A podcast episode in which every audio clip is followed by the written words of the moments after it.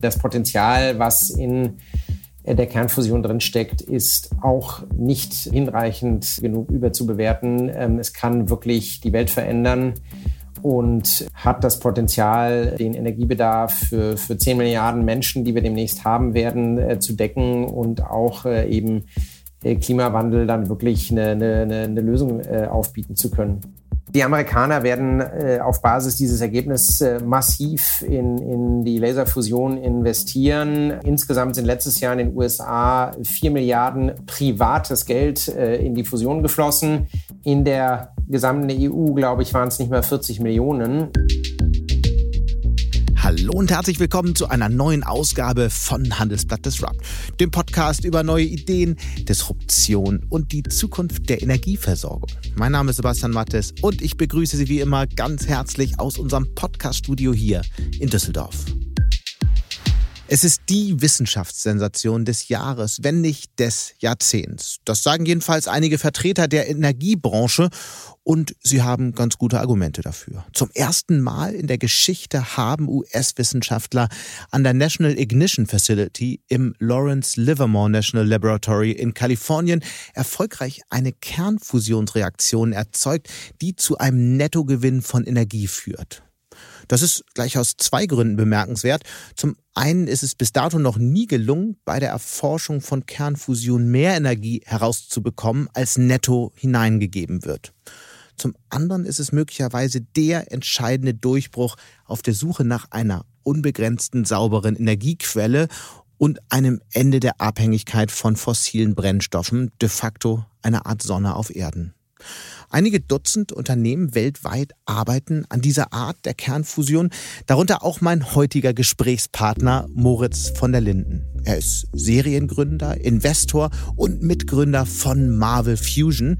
Das ist ein Startup, das seit etwa drei Jahren von München aus mit 60 Mitarbeiterinnen und Mitarbeitern genau daran arbeitet, nämlich an Kernfusion. Wie sich der Durchbruch schon jetzt in den USA auswirkt, welche Rolle Europa beim Wettstreit um diese Technologie spielt, warum sich Moritz von der Linden durch die Nachricht von dieser Woche auch viel für den deutschen Markt erhofft und ob es in Deutschland tatsächlich schon in zehn Jahren die ersten Fusionskraftwerke geben kann, was er träumt. Das alles bespreche ich heute mit Moritz von der Linden persönlich hier im Podcast.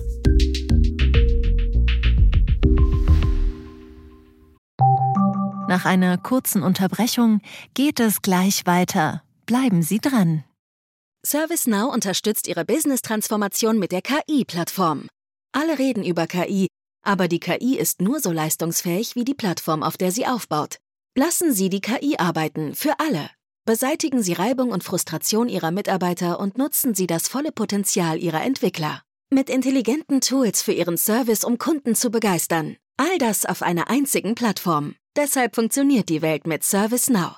Mehr auf servicenow.de/slash AI for People. Und damit jetzt zu meinem Gespräch mit Moritz von der Linden. Er ist Co-Gründer und CEO von Marvel Fusion in München. Hallo Moritz. Grüß dich, Sebastian. Wir wollen heute über die Nachricht der Woche sprechen, über die wahrscheinlich die gesamte Energiebranche diskutiert oder jedenfalls diskutiert hat. In den USA ist Wissenschaftlerinnen und Wissenschaftlern ein historischer Durchbruch auf dem Feld der Kernfusion gelungen. Beim Verschmelzen von Atomkernen haben sie erstmals mehr Energie gewonnen, als sie verbraucht haben. Was bedeutet diese Nachricht jetzt für die Energiewelt? Also ich glaube, man kann dieses Ergebnis, das an der National Ignition Facility am Lawrence Livermore National Lab erreicht worden ist, ähm, nicht hinreichend überbewerten. Ich glaube, höchstens vergleichbar mit ähm, der Zähmung des Feuers äh, vor 700.000 Jahren. Ähm, ich würde es deutlich höher bewerten als das Finden von Öl in den 1850er Jahren. Die Wissenschaftlerinnen und Wissenschaftler ähm, an der National Ignition Facility haben mit dem Treibstoff Deuterium, Tritium, ja, mehr Energie gewonnen, ungefähr das 1,5-fache dessen, was äh, dem Target an Laserenergie zugeführt wurde, ähm, wurde in ähm, Energie in der Form von Neutronen gewonnen. Es ist, wenn man so will, der, was der Kitty Hawk-Moment der Luftfahrt ist, denke ich, ist hier gezeigt worden für Fusionsenergie. Mhm. Eine Lösung, die äh, eben bahnbrechend sein kann für unseren äh, Energieproblem, für den Klimawandel. Denn wir können so zu einer Energiequelle finden, die ähm, hochdicht ist, äh, kein CO2 ausstößt und äh, die äh, je nach Treibstoffwahl auch keinen radioaktiven Müll hinterlässt. Hat dich das eigentlich überrascht? Ist das ein Ergebnis, das man erwartet hat oder kam das jetzt für alle völlig überraschend? Also für uns kam das vielleicht in der Geschwindigkeit überraschend, aber wir sind ähm, natürlich mit den ähm, Wissenschaftlern äh, an der National Ignition Facility in sagen wir mal, regelmäßigem Austausch. Die hatten schon vor einigen Monaten ein sehr, sehr gutes äh, Ergebnis erzielt und insofern war es äh, abzusehen, dass äh, mit weiterer Verfeinerung äh, der verwendeten äh, Treibstofftargets und dann auch einem Feintuning der Laseranlage ein solches Ergebnis äh, zu erwarten ist, vielleicht nicht ganz in dieser Geschwindigkeit. Das heißt, das ganze Thema Fusionsenergie kommt jetzt schneller in Gang, als man eigentlich gedacht hat? Ich glaube, der ähm, entscheidende Punkt jetzt ist, dass es grundsätzlich funktioniert. Es gibt keine Physikhindernis. Das äh, Mutter Natur ist ja 0 und 1. Das mhm. funktioniert oder es funktioniert eben nicht. Und das, was jetzt kommt, ist eine natürlich schon heftige technologische Herausforderung, um ähm, in Richtung eines Fusionskraftwerks dann auch die Effizienzen und die Verlässlichkeit ähm, in den äh, Lasern und äh, Optimierung von diesen äh, Treibstoffkügelchen hinzubekommen, äh, die es dann braucht, um nicht nur zwischen Energie auf dem Target und Energie raus, sondern sozusagen Energie aus der Steckdose und äh, im mhm. Vergleich zu dem, was dann rauskommt, äh, das dann auch äh, hinzubekommen. Wir wollen ja heute diskutieren, was das natürlich für Folgen für die gesamte Energiewirtschaft hat, welche politischen Fragen sich daran anschließen. Aber ich glaube, wir müssen technisch noch mal ein Stück weit einsteigen. Erklär doch noch mal im Detail für alle Nicht-Physiker wie mich hier, äh, was da technisch eigentlich konkret passiert ist. Also Fusion ist ein Prozess, ähm, bei dem zwei Atomkerne verschmelzen und ähm, das, was rauskommt, äh, ist äh, leichter als das, was reingeht äh, an, an, an Masse und die Differenz ist, ist eben Energie. Äh, Fusion ist äh, der Antrieb aller Universen. Jeder Stern betreibt äh, Fusionen, die haben den Vorteil, dass sie sehr, sehr groß sind und ähm, sogenanntes Gravitational Confinement machen können. Denn ähm, eines der Kriterien für Fusion ist, dass sich diese Ansammlung an, an Atomkernen äh, nah beieinander halte für eine gewisse Zeit und in einer bestimmten Dichte und in einer bestimmten Energie. Das machen Sterne sehr, sehr gut. Ähm, die Herausforderungen, die die National Ignition Facility und auch andere äh, natürlich Institute und, und Research-Projekte in dem Feld seit äh, den vergangenen Jahrzehnten angegangen äh, haben, ist das äh, eben in einem Lab-Scale äh, hinzubekommen, in einer äh, kontrollierten Fusion im, im Labor. Das ist jetzt eben zum ersten Mal in der Menschheitsgeschichte gelungen. Man hat hier auf äh, Erkenntnisse jetzt der Vergangenheit gesetzt, ähm, wie man bestmöglich äh, diese zwei Wasserstoffisotope Deuterium, Tritium zueinander bringt. Äh, hierbei werden an der National Ignition Facility 192 Laserbeams benutzt, um ein kryogenes, also ein gefrorenes Treibstofftarget mit Deuterium, Tritium zu komprimieren, ungefähr äh, das tausendfache der ursprünglichen Volumens innerhalb von ähm, Billionstel von Sekunden. Das heizt sich dann äh, sehr stark auf, auf äh, mehr als 50 Millionen Grad. Mhm. Ähm, die Elektronen verlassen die Atomkerne und dann ähm, nutzt oder bringt die Energie, die in dem System drin ist, die Atomkerne dann so nah aneinander dass sie äh, fusionieren und dieser Prozess muss in dieser Gruppe von Atomkernen so oft stattfinden, dass dann äh, mehr Energie rauskommt, als reingeht. Und das muss man hier ja nochmal ganz klar sagen. An einer möglichen Lösung arbeiten Wissenschaftlerinnen und Wissenschaftler ja schon seit mindestens den 60er Jahren, oder? Also äh, es gibt zwei grundlegend verschiedene technologische äh, Ansätze in der Fusion. Das eine ist die Magnetfusion. Da hat äh, Antonin Sacharow sogar schon 1948 äh, den ersten ähm, äh, Tokamak designt. Das ist dieser große Donut, in dem man mit Magneten und Mikrowellen ein sogenanntes Plasma heizt und hält. Ähm, die Laserfusion ähm, hat sich sukzessive nach dem äh, Zweiten Weltkrieg entwickelt. Und ähm, heutzutage gibt es ähm, verschiedene, äh, verschiedenste Laseranlagen auf der ganzen Welt, mhm. die äh, zur Fusionsforschung eingesetzt werden. Äh, die National Ignition Facility ist eine davon. Und du hattest es ja gesagt, es gibt verschiedenste Anlagen weltweit. Den Amerikanern ist jetzt dieser gigantische Durchbruch gelungen. Wie ist, wie ist da so das Kräfteverhältnis? Sind die Amerikaner am weitesten? Dann kommt lange nichts und dann irgendwann der Rest der Welt? Also die Amerikaner haben jetzt mit diesem Ergebnis deutlich vorgelegt. Wie gesagt, das ist geschichtsträchtig, was sie jetzt hier gezeigt haben. Und äh, nochmal, man kann das nicht hinreichend überbewerten. Mhm. Und äh, Ihnen zu diesem Ergebnis gratulieren. Seitdem die National Ignition Facility in Betrieb ist, seit etwa zehn Jahren, haben die einen Faktor 10.000 von den ursprünglichen Energieausbeuten äh, bis heute gezeigt. Um das kommerziell tragfähig zu machen, mhm. brauchen wir jetzt nur noch einen Faktor 100 ungefähr. Ähm, das ist also greifbar, wo die Europäer, glaube ich, äh, in diesem Brit die Nase vorn haben, ist ähm, in, in der Frage der Effizienz. Der Laser, der am NIF steht, ist äh, 30 Jahre alt in okay. der Konzeption, Gut. ist sehr ineffizient und die Europäer sind führend äh, beim Bau von sogenannten Ultrakurzpulslasern, die eine Million Mal kürzere Pulse generieren mhm. als der NIF-Laser und dadurch wesentlich effizienter sind. Okay, auf den Laser kommen wir gleich. Wir müssen noch eine Frage vorher klären. Das Ganze soll ja am Ende Energie produzieren und wir haben eben schon darüber gesprochen, da entsteht, ähm, ähm, entsteht Wärme. Diese Wärme kann dann eine Turbine antreiben und dadurch entsteht Energie. So einfach ist das am Ende in den geplanten Kraftwerken, richtig? Richtig, also das äh, mögliche Kraftwerkskonzept, was man auf Basis, äh, sagen wir mal, der, der NIF-Konfiguration aufbauen könnte, wäre eben die Wärme äh, hitzt Dampf und der Dampf treibt eine Turbine an und daraus äh, hm.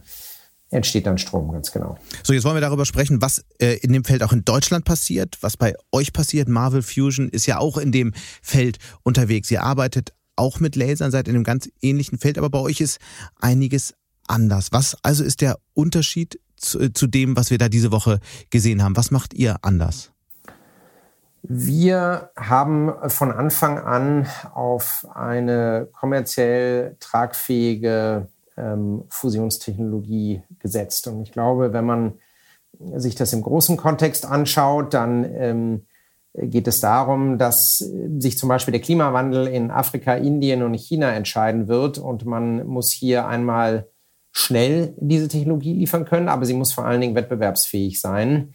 Wenn ich heute nach äh, äh, Indien gehe und der indischen Regierung ein äh, Kernspaltungskraftwerk anbiete, wie äh, Hinkley Point C in England ähm, für 30 Milliarden, keine drei Gigawatt, dann werden die sagen, ich nehme die 30 Milliarden, aber statt drei Gigawatt baue ich äh, 30 Gigawatt Kohle. Das heißt, um die davon zu überzeugen, von der Kohle runterzugehen, muss ein Fusionskraftwerk äh, wettbewerbsfähig sein. Und äh, das war von Anfang an unser Antrieb. Dazu gehört, wie eben schon angesprochen, ein effizienterer Prozess als der, der am NIF äh, zurzeit möglich ist. Ähm, wir setzen hierbei auf äh, modernste Technologie bei den Lasern, aber auch bei den Treibstoffkugeln. Das heißt, die Laser der Amerikaner sind veraltet. Also die Lasertechnologie ähm, an der National Ignition Facility ist, ist, wie gesagt, konzeptionell 30 Jahre alt. Mhm. Vor 20 Jahren wurde das dann angefangen äh, umzusetzen und seit zehn Jahren ist die Anlage in Betrieb und wird über sogenannte Blitzlichter ähm, gepumpt. Das heißt, ähm, die werden so heiß, dass der Laser nur einmal am Tag schießen kann. Für ein Kraftwerk äh, muss der Laser zehnmal pro Sekunde schießen. Und das erreichen wir über modernste Ultrakurzpulslaser, bei denen europäische Anbieter wie Trumpf und Thales führend sind. Wir selbst haben entsprechende Designs und auch Patente darauf angemeldet, um diese Laser möglichst effizient zu machen. Und äh, wir haben dann einen Prozess, wie der Laser seine Energie in diesen Nanostrukturen deponiert. Zum Vergleich, ähm, das Deponieren der Laserenergie, der erreicht das NIF ungefähr ein Prozent. Wir erreichen über 90 Prozent der Laserenergie, wird in unserem äh, Treibstoffkügelchen deponiert.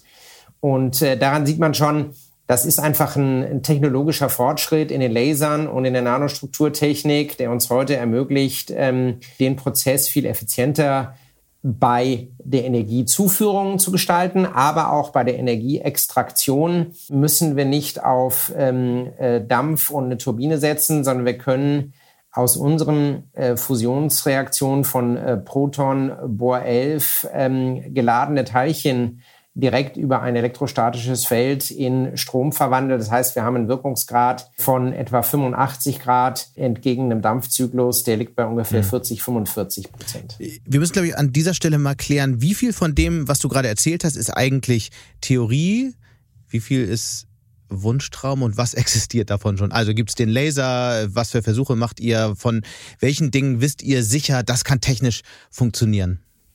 Also wir sind äh, hier sehr weit. Es gibt diese Laser, die sind äh, in Betrieb, ähm, zum Beispiel an der Extreme Light Infrastructure in Rumänien, äh, wo wir äh, gerade kürzlich äh, einen Kooperationsvertrag äh, abgeschlossen haben. Das ist die derzeit leistungsstärkste Kurzpuls-Laseranlage der Welt. Ähm, der Laser wurde von unserem französischen Partner Thales gebaut und ist sozusagen die Blaupause dessen, was wir dann auch äh, zukünftig in Kraftwerken einsetzen wollen. Bei den äh, Nanostrukturtargets ähm, haben wir bereits ähm, dieses Jahr Experimente mit solchen äh, Treibstofftargets äh, äh, umgesetzt und ähm, sind hier an einem Punkt, wo wir diese Targets in Prototypen Losgrößen produzieren können. Das heißt so in den Tausendern. Ähm, der nächste Schritt ist, dass wir die in den Millionen produzieren. Und hier gibt es ähm, sehr spannende technologische Verfahren in der ähm, Massenfertigung von solchen Nanostruktur. Äh, Targets, die sagen wir, sehr ähnlich wie äh, Semiconductor Components dann äh, produziert werden können. Bis 2030 soll die erste Testanlage stehen, richtig?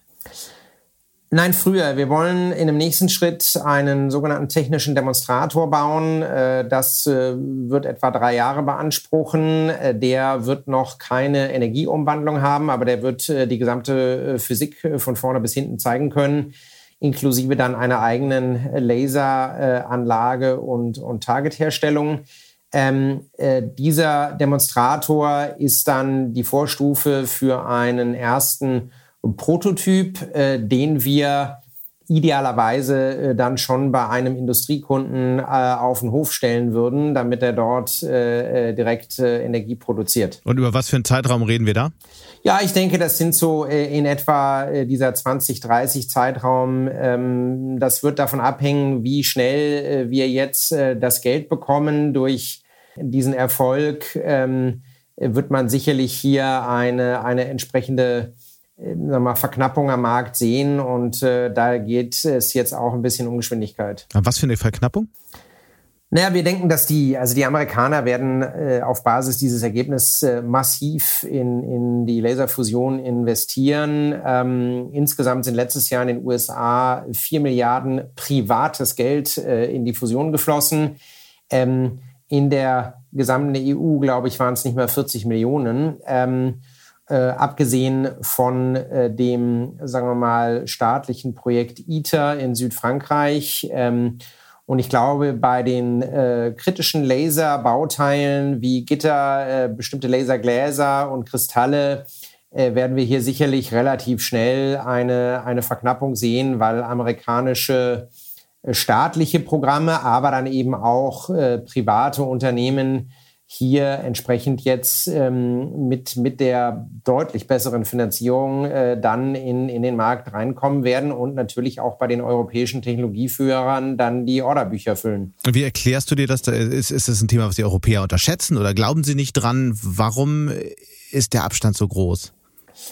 Ich denke, dass wir in Europa bisher ähm, es an Technologieoffenheit äh, haben vermissen lassen, sondern eine relativ ähm, ja eine Einbahnstraße dort äh, auf auf ITER gesetzt haben. Ähm, und äh, ich glaube, dass die Laserfusion in der Tat unterschätzt wurde. Ähm, Aber darf ich da nochmal einhaken? Ich meine, Technologieoffenheit äh, ist ja das eine. Äh, Geld zur Verfügung stellen ist das andere. Ich meine, äh, ein paar Dutzend Millionen gegen mehrere Milliarden, das ist natürlich ein riesiger Unterschied.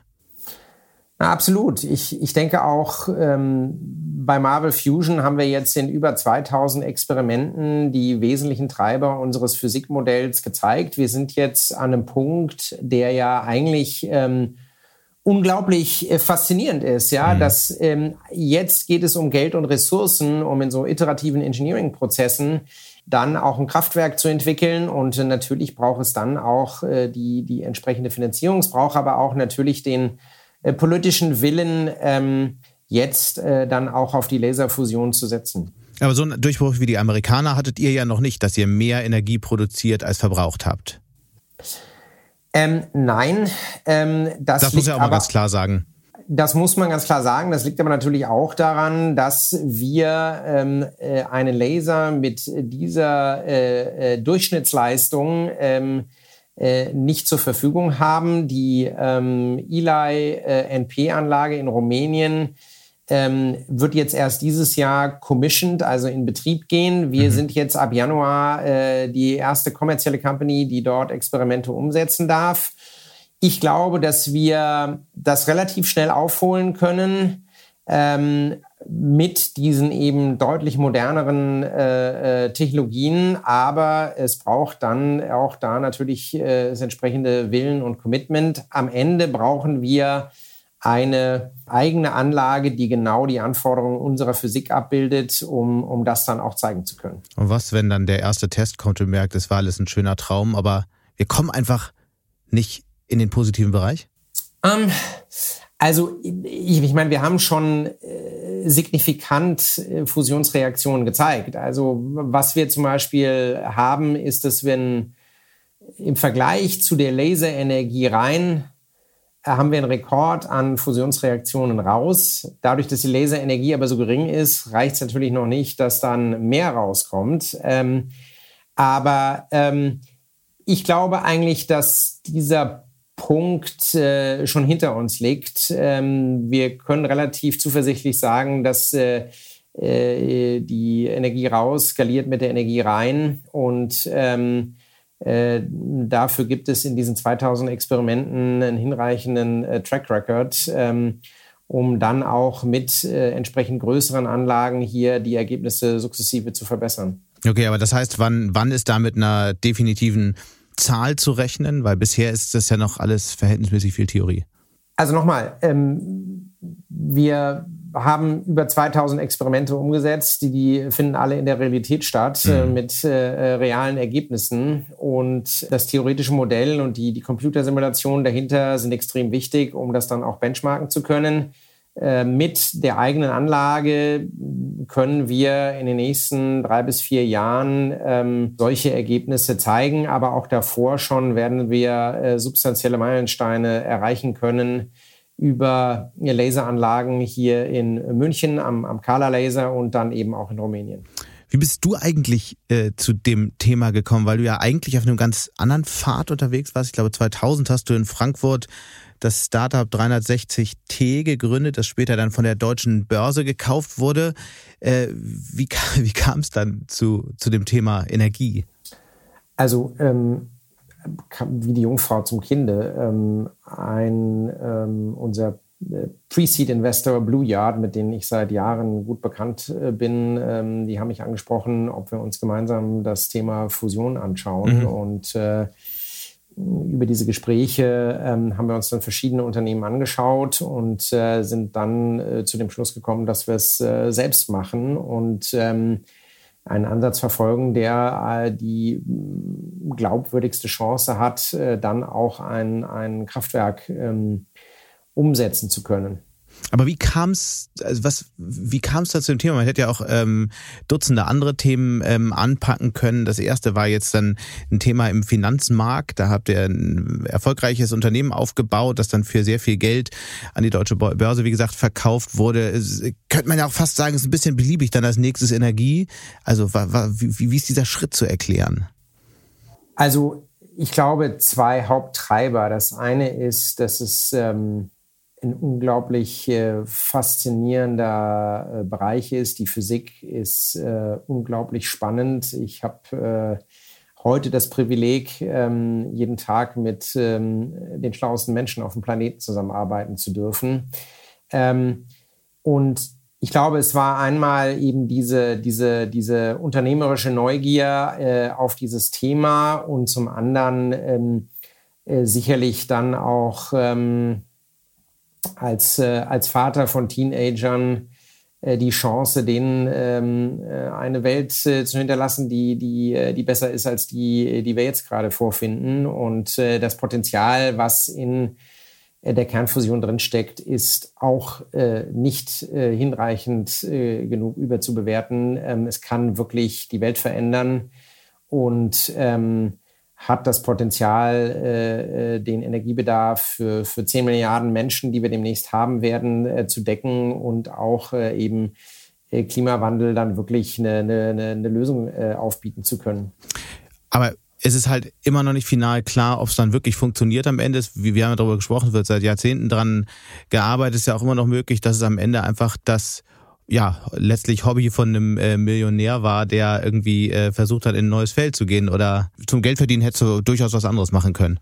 Also klar, ich glaube, wenn man jetzt äh, kurzfristig äh, Geld verdienen, äh, optimieren wollte, dann äh, hätte man was anderes gemacht. Ähm, aber ähm, ich glaube, die ähm, also diese grundsätzliche Frage, geht's, geht's nicht, ja, die haben wir eben gerade beantwortet. Das ist der magische Meilenstein für die Menschheit, den, den wir jetzt da haben.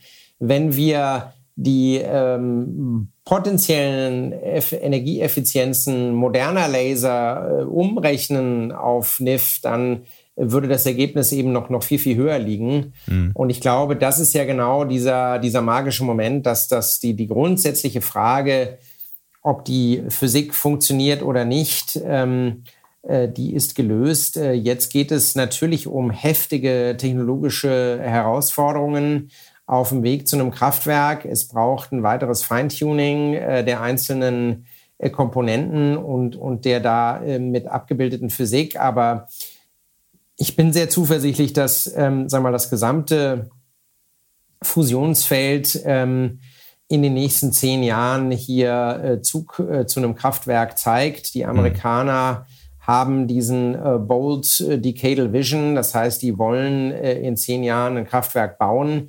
Die werden viele, viele Milliarden jetzt dahinter klemmen. Und die Frage für Deutschland und Europa wird sein, wie man darauf antwortet, um die Technologieführer, die wir eben in Europa haben, dass man da nicht das Top-Talent, die Top-Technologien ja. und äh, äh, äh, die, die Supply Chain dann in Richtung USA verliert. Ja.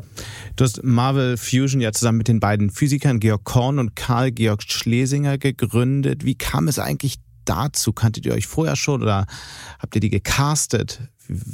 Wie ist es zustande gekommen? Nein, ich habe in, also äh, Karl Georg ähm, äh, war äh, von Anfang an auch über äh, Blue Yard äh, bei mir und äh, wir haben uns zusammen dieses Feld angeguckt und dann in meiner ähm, Naivität, wie man an so ein Thema rangeht, habe ich gedacht, okay, Laserfusion, ähm, rufen wir doch mal einen Nobelpreisträger an. Der muss ja wissen, wie das funktioniert. Und das war Gérard Mourou. Und dessen ehemaliger Mitarbeiter in, in, in Michigan ist, äh, ist Georg Korn, an den er mich dann äh, verwiesen hat. Und ähm, so äh, kam äh, Georg dann zu uns äh, ins, ins Team. Mhm. Jetzt seid ihr ungefähr 60 Leute? Ja, paar mehr, aber so. Zwei Drittel davon Wissenschaftler? Ja, kommt ungefähr hin. Kritiker sagen ja, dass der Zeitplan, den ihr euch gesetzt habt, eigentlich viel zu ehrgeizig ist. Bist du wirklich sicher, dass das alles so klappt? Ich meine, 2030, äh, die, die, die erste Anlage, die man, wie du vorhin gesagt hast, bei einem Kunden auf den Hof stellen kann, da, da sagen schon viele in der Branche, das ist eigentlich ziemlicher Irrsinn. Warum bist du dir so sicher, dass das klappt? Oder muss man das äh, Investoren einfach versprechen, weil ihr ja privat finanziert seid und die eher einen kürzeren Horizont möglicherweise haben, was ihr Geld angeht? Nein, also ich glaube, es gibt eine Makroebene, Antwort dazu und mhm. eine Mikroebene Antwort. Makroebene ist, wenn ich wie ITER in 2060 oder 2070 irgendwas hinbekommen möchte, dann ist die Messe hier gesungen, ähm, mindestens in Europa, aber auch äh, in Sachen Klimawandel ähm, haben wir dann einfach äh, ähm, 40, 50 Jahre verloren. Ähm, ich glaube nicht, dass es der Zeitrahmen okay, ist. Aber die Erkenntnis löst natürlich noch keine technischen Probleme. Nee, nee, aber das ist, äh, sag mal, das ist, das ist die, die Makro-Leitplanke, mhm. ähm, die äh, wichtig ist, ähm, um einmal kommerziell in den Markt zu kommen. Ja, denn wenn ich in Patagonien für zwei Cent äh, Windstrom produziere, dann baut BASF eben die nächste Ammoniakfabrik äh, in Patagonien und äh, nicht mehr in, in Ludwigshafen. Und ähm, das heißt, es gibt einfach, es gibt gewisse kommerzielle Leitplanken im Markt, die äh, wir, glaube ich, nicht äh, negieren können. Mhm. So, ähm, Mikroebene, operativ. Wir haben eine hochskalierbare, industrialisierbare Laserkonfiguration. Es ist nämlich eine 100 Joule Laser, den wir einfach Massen produzieren. Wir müssen nicht wie andere Ansätze pro Laserbeam mehr Energie reinbringen. Das ist sehr teuer und dauert sehr lange, sondern wir können eine Massenproduktion von einer Standard-Beamline anstoßen. Und wir haben im, im Gegensatz zu diesen gefrorenen äh, äh, Targets, die sehr aufwendig herzustellen sind, haben wir Festkörper, Nanostruktur Targets, die wir zum Beispiel mit Lithografieverfahren herstellen können und ähm, haben hier Geschwindigkeits- und auch dann Kostenvorteile auf Basis von Technologien, die es heute schon gibt. Also ähm, äh, Computerchips äh, werden mit diesem Verfahren sehr erfolgreich hergestellt und auch äh, sehr günstig. Hm.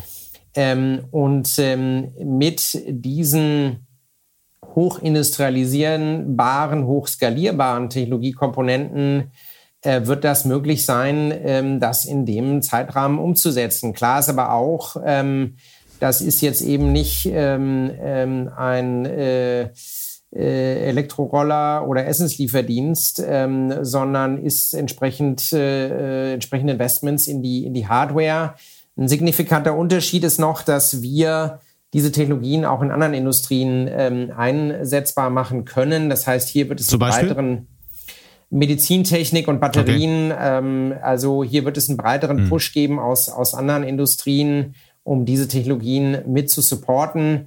Ähm, das ist sowohl in der ähm, Magnetfusion als auch bei diesen Langpulslasern ähm, mhm eher fraglich. Aber ihr habt trotzdem äh, ja eine Gemeinsamkeit mit Lieferdiensten äh, und allen anderen Startups, nämlich alle brauchen Geld für die ersten Jahre und ihr habt ja nun einiges Geld eingesammelt. Wie viel eigentlich? 35 Millionen dies Jahr nochmal, aber wie viel insgesamt? Insgesamt 60 Millionen und äh, Equity und dann äh, mhm. zweieinhalb Millionen vom Freistaat Bayern für den Umbau des Scala-Lasers hier in, in München. So, und wie lange reicht das? Ich meine, damit kommt man ja nicht wahnsinnig weit, wenn ich das aus meiner Perspektive hier mal überblicke. Also das Geld reicht eine ganze Weile, wenn wir so weitermachen wie bisher, dass wir äh, Simulationskampagnen und Experimente an externen Anlagen umsetzen. Dann sind wir damit noch ein paar Jahre unterwegs. Das, was wir jetzt äh, ähm, an, in der nächsten Finanzierungsrunde Aber aufnehmen. Aber Demonstrator baut man davon nicht. Genau, das, was wir in der nächsten Finanzierungsrunde aufnehmen äh, möchten, ist äh, dann gedacht für die Umsetzung äh, des Demonstrators und hier eben jetzt äh, eine Parallelisierung und damit auch Beschleunigung hinzubekommen mhm. in Richtung eines Kraftwerks. Aber es ist ja nicht so eine sonderlich tolle Zeit, jetzt gerade eine Finanzierungsrunde anzufangen. Nach allem, was wir hören, also abgesehen davon, dass das Risikokapital gerade einbricht, nach allem, was wir hören, ist es ja eher so, dass die Investoren jetzt massiv darauf schauen, wie schnell Unternehmen in der Lage sein werden, positive Cashflows zu erzielen. Das wird ja bei euch noch Jahre dauern, vielleicht Jahrzehnte. Nein, also das unterscheidet uns dann vielleicht doch von SSD-Verdiensten und Buchhaltungssoftware. Ähm, dadurch, dass wir äh, die Energiekrise haben, ähm, dadurch, dass wir keine Antwort haben darauf, mhm. äh, ähm, ist, glaube ich, dieses Thema Energieproduktion außen vor. Ähm, wir haben jetzt hier einen magischen Meilenstein gesehen, der ist sozusagen der, der Startschuss äh, für das Rennen auf ein Fusionskraftwerk. Und ähm, ich denke, dass äh, oder ich weiß, dass es hinreichend Kapital gibt, äh, um uns und äh, auch andere Spieler in dem Feld äh, dann äh, äh, zu unterstützen. Das heißt, dass das Geld, die 350 Millionen oder was so ein Testreaktor kostet, kriegt ihr zusammen? also ähm, ich denke, wir haben jetzt. Weil ich muss ja ganz klar sagen, wenn ihr das nicht zusammenkriegt, dann ist die Idee ja tot, ne? Die Idee nicht, aber äh, das Unternehmen wahrscheinlich.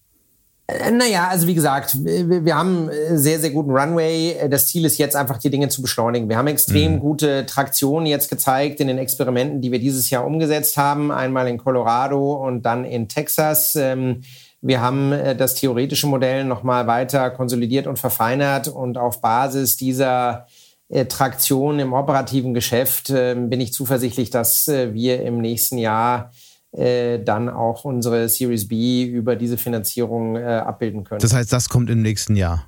Genau. Hm ist natürlich auch deine Aufgabe als Geschäftsführer, zuversichtlich zu sein, aber es gibt trotzdem in der Branche durchaus ja auch kritische Stimmen. Also wirklich eine, wenn man rumfragt, was der, was der häufigste Kritikpunkt ist, dann ist es einfach der ehrgeizige Zeitplan. Und trotz aller Energiekrise können sich einfach viele Menschen, auch viele Menschen, die sich intensiv mit dem Thema beschäftigen, nicht vorstellen, dass ihr so schnell seid, das alles aufzubauen und dann auch mit der Effizienz. Aber das können wir heute nicht abschließend klären. Trotzdem würde ich gerne nochmal einen anderen Aspekt von also da muss ich, muss ich vielleicht kurz einhaken, Sebastian. Ja. Ähm, ich glaube, das, was wir in den letzten drei Jahren ähm, aufgebaut und gezeigt haben, ist äh, Weltrekordgeschwindigkeit. Und ähm, ich bin ähm, von dieser Kombination aus, sagen wir mal, weltweit führender Wissenschaft kombiniert mit unternehmerischer Geschwindigkeit äh, überzeugt. Ähm, und dass wir mit dieser Kombination auch äh, diesen Zeitrahmen halten können. Mhm. Ähm, Nochmal, ich glaube, dass die, die Zeitachse spielt eine ganz wichtige Rolle, um ähm, dann auch wirklich hin, mit der Fusionsenergie in den Markt zu kommen, ein, einen Unterschied zu machen und mit einem kommerziell tragfähigen Konzept äh, dann auch ähm, erfolgreich sein zu können. Mhm. Wie schwer war ja der Schlag, als Susanne Klatten, glaube ich, Ende 2020 als Investorin bei euch ausgestiegen ist?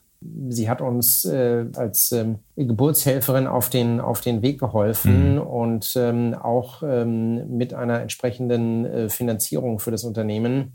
Und ähm, wir haben jetzt gerade einen, einen Vorvertrag mit äh, Sprint äh, unterschrieben, in äh, deren Aufsichtsrat äh, Frau Klatten sitzt. Insofern gehe ich davon aus, dass sie uns äh, weiterhin wohlgesonnen ist. Ähm, Sprint ist die Agentur für Sprunginnovation.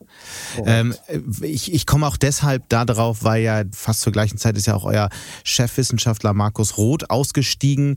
Was habt ihr damals daraus gelernt aus dieser Zeit oder äh, steckt man das einfach so weg? Nein, im Gegenteil. Ich glaube, wir waren uns äh, genau sicher, was wir machen wollen. Und ähm, Markus Roth äh, wollte einen anderen Ansatz verfolgen. Und ähm, dann ähm, muss man dort äh, getrennte Wege gehen. Also es war einfach eine Diskussion über eine technologische Richtungsentscheidung. Über den, über den Physikansatz, genau so. Mhm. Und Markus Roth ist jetzt mit seiner Firma in die USA gegangen, um dort äh, diesen Ansatz zu verfolgen. Mhm. Und ähm, wir waren uns zu dem Zeitpunkt äh, genau sicher, äh, welchen Ansatz wir verfolgen wollen. Und ich glaube, das ist, ähm, sagen wir mal, meine Lernkurve als Unternehmer man muss ein gewisses ähm, äh, Persistence haben auf seinem Ansatz, ähm, sonst äh, verzettelt man sich. Und ähm, ich glaube, die Ergebnisse, die wir jetzt haben, geben uns recht, dass wir da auf dem, auf dem richtigen Weg sind. Mhm. Wo soll denn eigentlich die, äh, der Demonstrator stehen? In München? Also wenn es nach mir geht, ähm, in Deutschland, aber ähm, das wird dann auch davon abhängen, wo wir, wo wir die entsprechende Finanzierung bekommen. Das heißt, die Investoren sprechen damit oder ähm, ist, ist, es möglicherweise auch öffentliche Forschungsförderung, die darüber entscheiden könnte? Ja, ich denke, dass wir natürlich uns wünschen, dass ähm, äh, dieser Vorvertrag mit Sprint dann auch äh, umgesetzt wird. Mhm. Und das wäre sicherlich auch ein wichtiges Zeichen des politischen Willens in Deutschland. Und dann wäre es mein Wunsch, ähm, diesen Demonstrator auch hier umzusetzen. Mhm. Ihr arbeitet ja auch mit äh, großen anderen deutschen Unternehmen zusammen, Trumpf, Siemens Energy, Thales Group. Äh, warum diese großen Unternehmen? Könnt ihr das nicht allein? Wofür braucht ihr die großen Jungs? War es dann doch ein zu, zu, zu, zu schwieriges Projekt? Ähm, ja, also ich glaube, da muss man so ein bisschen mal äh, die Kirche im Dorf lassen. Ja, wir sind eine, eine Fusion Company. Äh, unser USP ist, ist das Physikkonzept mhm. ähm, und das Design äh, äh technischer Komponenten. Äh, dass wir jetzt nicht ein Prototyp-Kraftwerk alleine umsetzen mit demnächst vielleicht 100 oder 200 Leuten, ähm, äh, das ist, glaube ich, offensichtlich. diese Partner haben in der Vergangenheit gezeigt, dass sie industriell skalieren können. Und das muss dann eben auch das Ziel äh, nach vorne heraus sein, ähm, dass wir ähm, aus dem Prototyp heraus ähm, ein äh, High Availability, Low Maintenance Kraftwerk äh, bauen können. Und ich glaube, diese Partner sind ähm, der Garant dafür, dass wir äh, diese Industrie. Nach einer kurzen Unterbrechung geht es gleich weiter. Bleiben Sie dran. KI wird Ihr Business verändern. Wie können Sie davon profitieren? Tyler Wessing ist eine internationale Wirtschaftskanzlei. Weltweit arbeiten wir mit Technologieführern und Innovationstreibern zusammen. Wir beraten Sie bei Fragen zu strategischen Akquisitionen oder der Entwicklung konkreter Anwendungsszenarien, genauso wie zum Schutz des geistigen Eigentums oder zum KI-Recht. Investieren Sie in KI. Entwickeln Sie sich weiter mit KI. Mit uns. Wir wissen wie. Tyler Wessing finanzielle dann auch da reinbringen. Wir haben immer wieder diese Diskussion gestreift und in die würde ich jetzt gerne stärker einsteigen. Die Diskussion über den weltweiten Wettstreit um Energietechnologie. Ich glaube, alle haben die Debatte über den Inflation Reduction Act, der USA mitbekommen. Dieses milliardenschwere Investit- oder Subventionsprogramm letztlich für die äh, grüne Industrie, generell für die Industrie.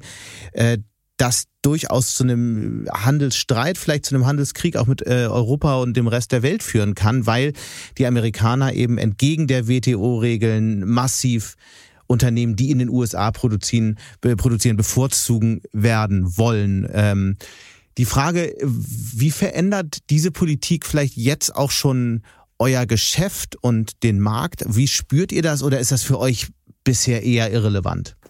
Nein, ich glaube, das verändert heute schon die Marktbedingungen und das äh, wird man jetzt gerade nach diesem Ergebnis an der National Ignition Facility sehen, dass ähm, massiv, äh, dass die Amerikaner massiv in solche Technologien investieren, mhm. dass sie die besten Köpfe in die USA holen mit, mit hohen Gehältern und äh, dass sie natürlich auch dann ein, ein Ecosystem schaffen, was ähm, schlagkräftige Supply Chains äh, bauen kann für die, für die unterschiedlichen Komponenten. Darf Wir ich da mal kurz einsteigen, äh, um das zu verstehen? Ein Ökosystem aufbauen. Wie funktioniert das und wie, was tut da letztlich auch die amerikanische Regierung im Moment? Wir vermuten, dass es gerade in den kritischen Bauteilen, also äh, Lasergitter für die, für die Kompressoren, die die kurzen Pulse generieren, ähm, äh, Laserglas, bestimmte, also Glaskonfigurationen mhm. äh, und, und, und andere Bauteile, dass es hier einen entsprechenden Verknappung am Markt äh, gibt durch die Nachfrage, die eben durch solche Subventionsprogramme dann äh, für die, für die Spieler in den USA deutlich erleichtert wird. Okay, das Und, verstehe ich, ähm, aber wie entsteht dieses Ökosystem? Wir vermuten, dass dann eben auch stärker äh, zukünftige Investments möglicherweise in die USA fließen, weil dort einfach die Nachfrage entsprechend äh, größer ist und sich dann entlang dieser sagen wir mal, Komponenten, Bauteile äh, Sublieferanten dort ansiedeln und, und die Kompetenz dann eben zunehmend dort, äh, dort sitzt. Das gleiche gilt für äh, die, die Spieler äh, in, in dem Markt, also Marvel Fusion, äh, vergleichbare äh, Fusionsunternehmen, die dann ähm, entsprechendes Talent auch, auch abwerben und, und in die USA holen werden. Haben die Amerikaner auch schon bei euch angerufen? Ähm, also äh, ja, äh, es gibt äh, Gespräche natürlich auch mit den USA, ähm, um ähm, möglicherweise auch in den USA ähm, ähm, mehr zu machen und, und Wie muss man sich das vorstellen? Wer ruft da an? Sind das Investoren? Ist das die ist das ist, ist das die US-Regierung? Wer versucht da sozusagen Unternehmen wie euch in die USA zu ziehen? Also ich würde sagen, das ist so eine Mischung aus der, aus der Wissenschaftscommunity und dann äh, Regierungsbehörden, die, äh, die solche Themen dann äh, an, an, an uns herantragen. Das heißt, die Amerikaner würden dann kommen und sagen, Mensch, ey, wir schaffen hier super Finanzierungsbedingungen, Public-Private Partnerships sind ja private und öffentliche Investitionen in Vorhaben wie Infrastruktur, aber eben auch in, in, in, in Unternehmen wie eures. Also das wäre so ein Argument, mit dem die Amerikaner kommen und um euch zu locken. Wie kommt das denn so an bei euch? Ist das eine, ein Thema, über das ihr nachdenkt? Und müsstet ihr dadurch, dadurch alle ähm, Aktivitäten verlagern? Also wir sehen momentan zunehmend hier äh, Rückendeckung der Politik äh, in mhm. Deutschland. Mhm. Ich bin im Moment äh, dort sehr zufrieden und in sehr guten Gesprächen. Es gibt äh, keinen unmittelbaren Grund, äh, da jetzt Aktionismus an den Tag zu legen. Aber als Unternehmer äh, und äh, vor allen Dingen ähm, Geschäftsführer äh, bin ich meinen Mitarbeitern und Investoren verpflichtet, entsprechende Sorgfalt walten zu lassen und eben nicht nur auf, auf ein Pferdchen zu setzen. Das heißt, abgesagt habt ihr noch nicht bei den Amerikanern? Nein. Es wird ja intensiv diskutiert, wie auch eine europäische Antwort aussehen kann. Du hast immer wieder äh, angesetzt mit verschiedenen Ideen.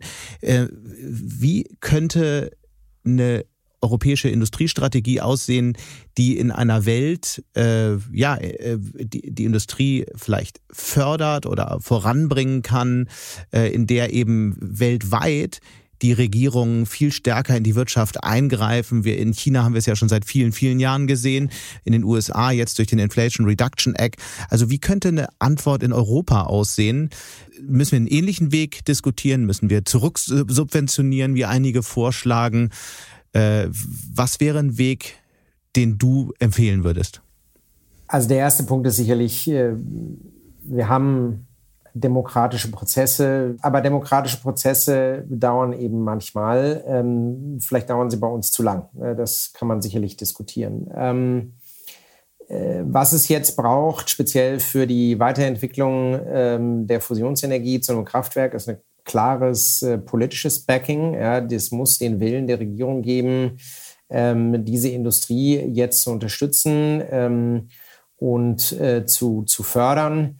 Ähm, und ich glaube, dann werden wir auch äh, ausländische Investitionen in, in Deutschland in, in diesem Bereich sehen. Es gilt einfach eine gewisse Geschwindigkeit jetzt zu halten. Und ich bin hier durchaus für Wettbewerb. Das heißt eigentlich keinen Staatseingriff, sondern ähm, über kommerzielle Leitplanken dann auch das äh, zu steuern. Äh, ITER äh, wurde vom Department of Energy jetzt budgetiert auf 60 Milliarden. Äh, das ist einfach äh, komplett außerhalb jeglicher Leitplanken und das würde dann ohne diese staatliche Eingriffe auch relativ schnell ähm, sagen wir mal, Schwierigkeiten bekommen, sich, sich in dem Wettbewerb zu halten. Und insofern würde ich mal sagen, ist es wahrscheinlich eine Mischung zwischen äh, weiterhin äh, marktwirtschaftlichen Ansatz, aber eben schon mit einer, mit einer staatlichen Rückendeckung, einem politischen Willen, jetzt auch hier ähm, diesen Unternehmen im, im internationalen Wettbewerb äh, dann äh, zu helfen. Aber was, was, was sollten dann diese Rückendeckungen sonst sein als äh, Milliardenzahlungen? Also ich ja, meine, wir ich, können lange über Leitplanken sprechen. Wie, wie, was ist dann, was, was soll diese Rückendeckung bedeuten? Ich glaube, dass es ähm, ich glaube, dass es hinreichend äh, ähm, private äh, Investments geben wird. Ähm, ich glaube, was, was Investoren und auch Industriepartner, äh, die sind bereit, äh, sagen wir, Technologierisiken zu nehmen jetzt bei der Umsetzung.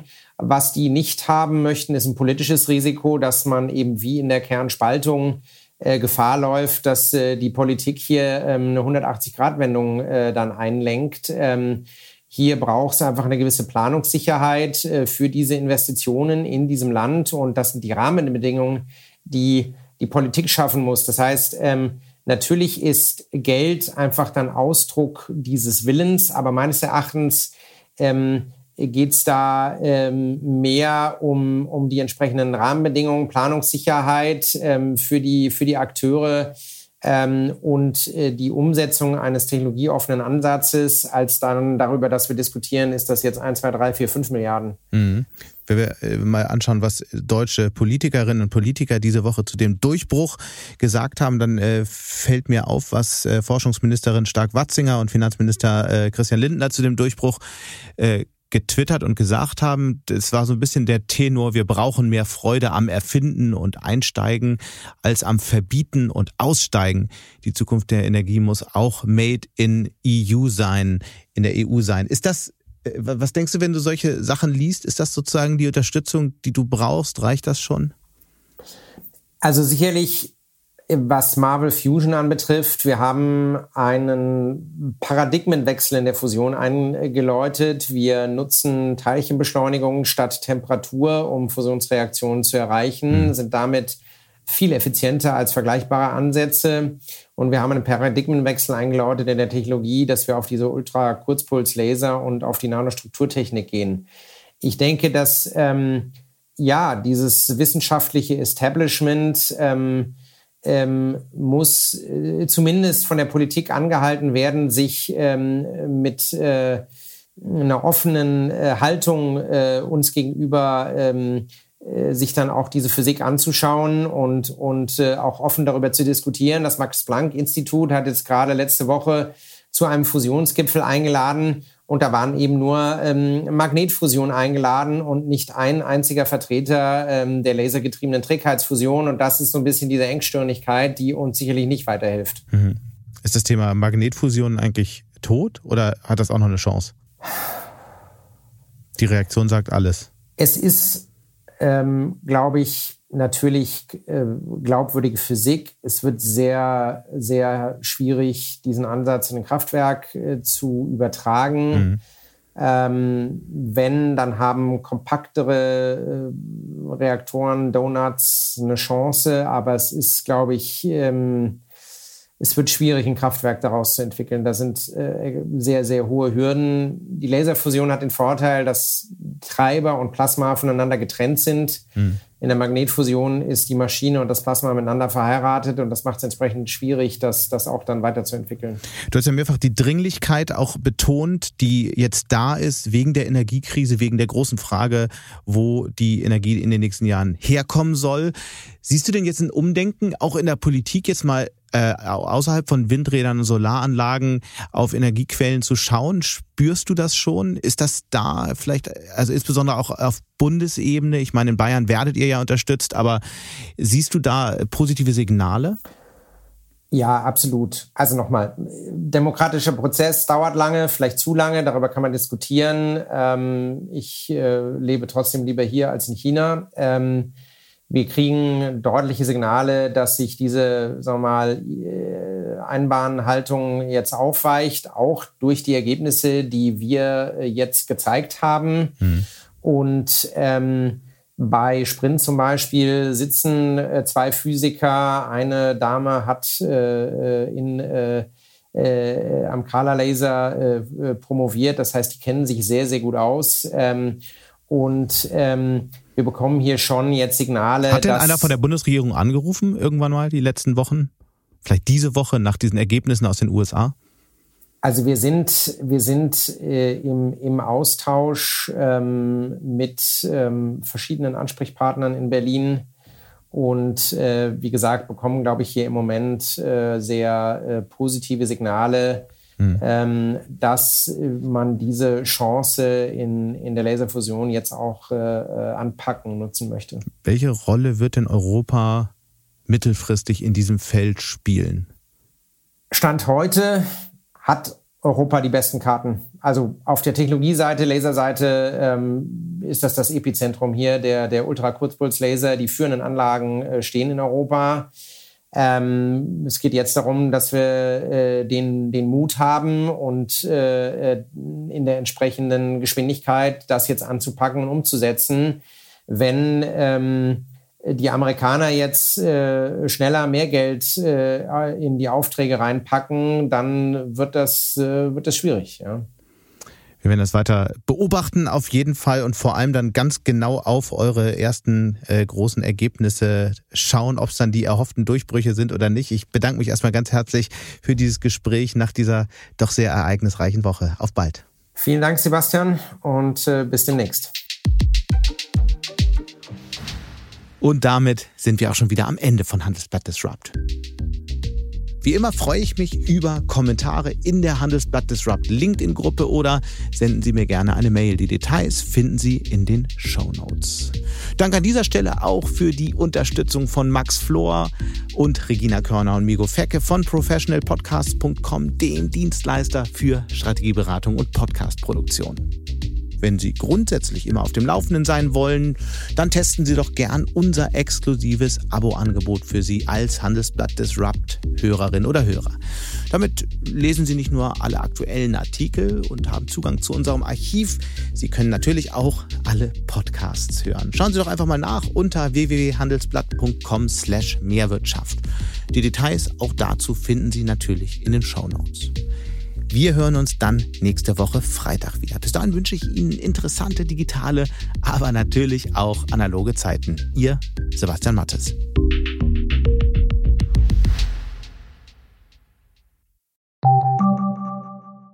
KI wird Ihr Business verändern. Wie können Sie davon profitieren? Tyler Wessing ist eine internationale Wirtschaftskanzlei. Weltweit arbeiten wir mit Technologieführern und Innovationstreibern zusammen. Wir beraten Sie bei Fragen zu strategischen Akquisitionen oder der Entwicklung konkreter Anwendungsszenarien, genauso wie zum Schutz des geistigen Eigentums oder zum KI-Recht. Investieren Sie in KI. Entwickeln Sie sich weiter mit KI. Mit uns. Wir wissen wie. Tyler Wessing.